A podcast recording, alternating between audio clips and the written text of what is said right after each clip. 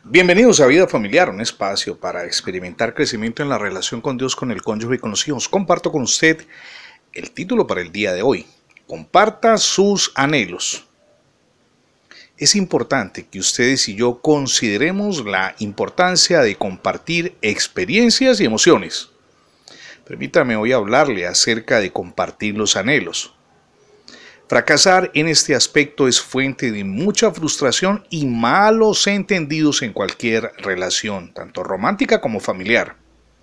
Esperar, por ejemplo, que su pareja cumpla deseos no expresados por usted es pedir lo imposible y entonces la desilusión resulta inevitable. Por ejemplo, si usted quiere que su cónyuge haga algo especial para su cumpleaños, simplemente dígaselo. No espere que su pareja le lea la mente. En Proverbios capítulo 13, verso 12, que a la letra dice, La esperanza postergada aflige el corazón, pero un sueño cumplido es un árbol de vida. Allí el rey Salomón presenta una vívida figura de los deseos cumplidos y de los no cumplidos. Por supuesto, no todos nuestros deseos cotidianos alcanzan el nivel de provocarnos desconsuelo en caso de no cumplirse. Pero la idea esencial es que cuando los deseos buenos y sanos se cumplen, dan como resultado alegría. ¿Por qué no habría usted de querer eso para su cónyuge? ¿Por qué su cónyuge no habría de quererlo para usted? Permitir que su cónyuge sepa lo que usted quiere es un aspecto vital de la autorrevelación, es decir, de ser auténticos, de mostrarnos tal como somos ante nuestra pareja y ante nuestros hijos.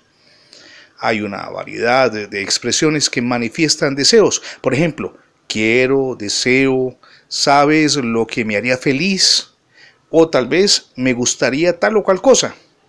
Cuando usted expresa sus deseos, su cónyuge o sus hijos tienen la oportunidad de satisfacerlos. Usted no está exigiendo nada en absoluto, está pidiendo, está revelando, está mostrando lo que usted es. Usted no puede controlar las decisiones de su pareja, pero puede expresar claramente lo que le gustaría. Es un paso hacia la intimidad y por supuesto a mejorar las relaciones a nivel familiar. No podría despedirme sin invitarle antes para que se apropie de la gracia de Dios. Por su infinita gracia, Dios nos perdona, nos ofrece una nueva oportunidad, ya que vamos a dejar de pecar con su divina ayuda, pero además nos asegura la vida eterna. Reciba hoy a Cristo en su corazón. Si desea leer más de nuestros contenidos, simplemente ingrese en internet Revista Vida Familiar. Así de sencillo, Revista Vida Familiar. Somos Misión Edificando Familias Sólidas y mi nombre es Fernando Alexis Jiménez. Dios les bendiga hoy, rica y abundantemente.